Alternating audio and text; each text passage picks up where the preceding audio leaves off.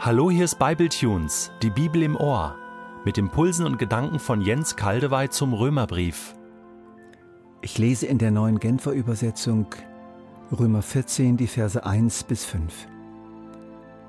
Nehmt den, der in seinem Glauben schwach ist und meint, sich an bestimmte Vorschriften halten zu müssen, ohne Vorbehalte an. Streitet nicht mit ihm über seine Ansichten. Der eine ist zum Beispiel davon überzeugt, alles essen zu dürfen. Der andere, der in seinem Glauben schwach ist und Angst hat, sich zu versündigen, isst nur pflanzliche Kost. Wer alles isst, darf den nicht verachten, der nicht alles isst. Und wer nicht alles isst, darf den nicht verurteilen, der alles isst. Gott hat ihn doch genauso angenommen wie dich.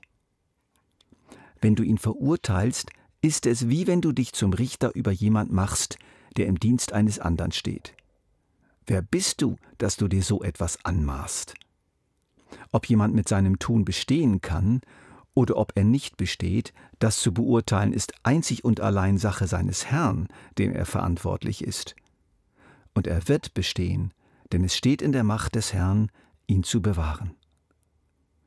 Der eine macht einen Unterschied zwischen heiligen Tagen und gewöhnlichen Tagen, der andere macht keinen solchen Unterschied.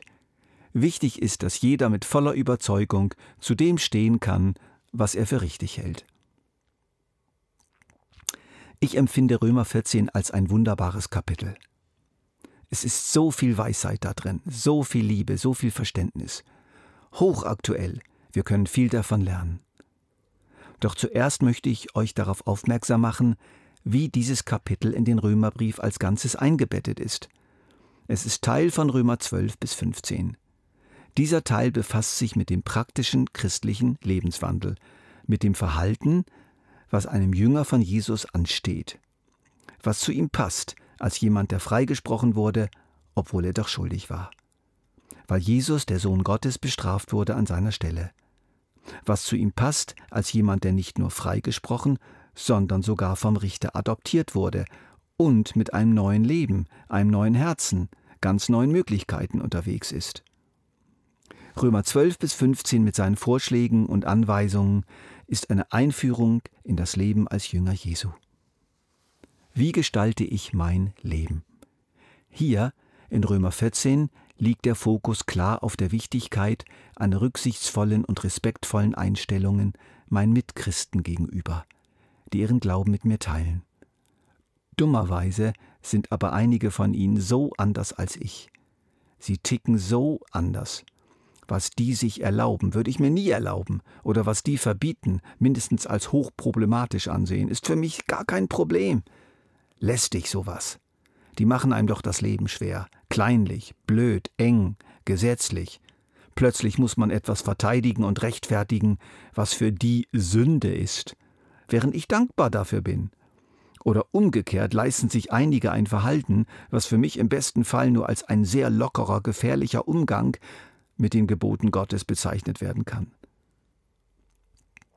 In solchen Fällen spüre ich vor allem zwei Gefühle, mal das eine, mal das andere. Herablassende Verachtung für die einen, anklagende Schuldzuweisung gegenüber den anderen. Lass das sein, fordert Paulus und er nennt gute Gründe für diese Forderung. Verachtet eure Geschwister nicht und verurteilt sie auch nicht.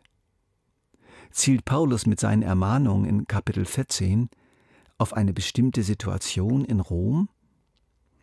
Der Text in seiner Länge und Ausführlichkeit lässt das vermuten. Es gab offenbar reißende Spannungen zwischen Fraktionen in der römischen Gemeinde – mit einer sehr unterschiedlichen Kultur, Tradition und Gewissensprägung. Die Einheit der Gemeinde war offenbar echt gefährdet. Doch Paulus hat nicht nur für die Römer geschrieben, sondern für alle Gemeinden, für alle Städte, meine und deine eingeschlossen. Denn unterschiedliche Prägungen und Kulturen und Gewohnheiten unter den Christen gibt es bis heute an vielen Orten. Was war denn in Rom los? Wie schon früher erklärt, gab es dort die judenchristliche Fraktion und die heidenchristliche Fraktion. Menschen, die als bewusste und praktizierende Juden zum Glauben an Jesus gekommen waren und solche, die als Nichtjuden aus einem ganz anderen Lebensstil heraus Jesus kennengelernt und seine Jünger geworden waren. Die Juden waren zutiefst geprägt von den Speisevorschriften des mosaischen Gesetzes und vom Sabbatgebot und von den jüdischen Festen an ganz bestimmten Tagen. Wir können das als moderne Nichtjuden nur schwer nachvollziehen. Es war für die Juden einfach richtig. Es fühlte sich zutiefst richtig und gut und Gott wohlgefällig an. Auch noch nach der Bekehrung. Es war nicht so, dass die Juden ihre zukünftige Errettung, ihren Eingang ins kommende Reich Gottes davon abhängig machten. Das hätte Paulus auf alle Fälle angeprangert und auf keinen Fall toleriert. Wir können es uns eher so vorstellen, es ist einfach besser, sicherer, wohlgefälliger, gehorsamer, förderlicher für das geistliche Leben, weitgehend nach den Forderungen der Torah, des mosaischen Gesetzes zu leben, auch was die Speisen und die Tage anging, denn das war etwas, was sehr konkret den Alltag bestimmte. Aus dieser Tradition auszusteigen, löste bei vielen der Juden Angst und Verunsicherung und Widerwillen aus oder sogar regelrechte Abwehr. Komplizierter wurde das Ganze nun noch durch die Rahmenverhältnisse in Rom. Sie lebten ja nicht in Israel, sie lebten in einer Großstadt, mitten in einer heidnischen Umgebung, mit vielen Götzentempeln Tempeln und vielen Tempelfesten. Zahlreiche Tieropfer wurden dort gebracht, das Fleisch wurde an den großen ausschweifenden Schlachtfesten verzehrt und die großen Reste auf dem Fleischmarkt verkauft. Zudem war es oft echt schwierig, Schweinefleisch von anderem Fleisch zu unterscheiden. Und selbst wenn es sicher kein Schweinefleisch war, war es koscher geschlachtet und koscher zubereitet? Deshalb lieber gar kein Fleisch essen, nur Pflanzenkost. Und zwar aus Liebe zu Gott. So gibt es auch heute viele Christen, die aus Gewissensgründen nie ein Produkt aus einem Esoterikladen kaufen würden oder nie ein Medikament oder ein Pflegemittel aus der anthroposophischen Ecke. Viel zu gefährlich, okkult verseucht. Und so manche damals bekamen ein schlechtes Gewissen, wenn sie in diesen Punkten es nicht mehr so genau nahmen. Die Heidenchristen dagegen, mindestens viele von ihnen, aßen, was sie wollten und egal wo das Essen herkam. Hauptsache es schmeckt und der Sabbat und die besonderen heiligen Tage der jüdischen Feste waren für sie nicht so wichtig, da gab es gar keine Tradition. Es ist verständlich, aber in den Augen von Paulus nicht gut, wenn nun eine ganze Anzahl von den Christen, denen die jüdischen Traditionen lieb und teuer waren, zur Verurteilung neigten. Es ist nicht gut, was ihr da macht. Ihr solltet das besser machen, das gefällt Gott nicht. Ihr seid keine guten Jünger. Übernehmt unsere Traditionen. Es gab häufig Streitgespräche, in denen man lautstark die eigene Position vertrat. Das haben wohl die Judenchristen noch mehr getan als die Heidenchristen. Diese antworteten dann weniger mit Verurteilung, sondern mehr mit Herablassung, Verachtung. Ach, habt euch doch nicht so, kleinkariert seid ihr, eng. Habt ihr schon mal was von christlicher Freiheit gehört? So entstanden kleine oder größere Beziehungsrisse, Gemeinschaftsrisse innerhalb der Christenheit in Rom.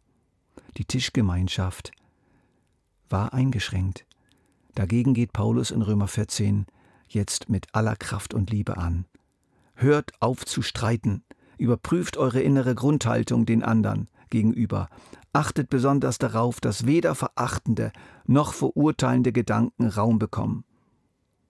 Das ist hochaktuell. Denn gerade die protestantische Christenheit heute weist viele Risse aus, ist gespalten in unzählige Denominationen und Glaubensrichtungen. Sicher sprechen wir den anderen nicht gerade den Glauben ab, aber es ist immerhin schon eine Verbesserung.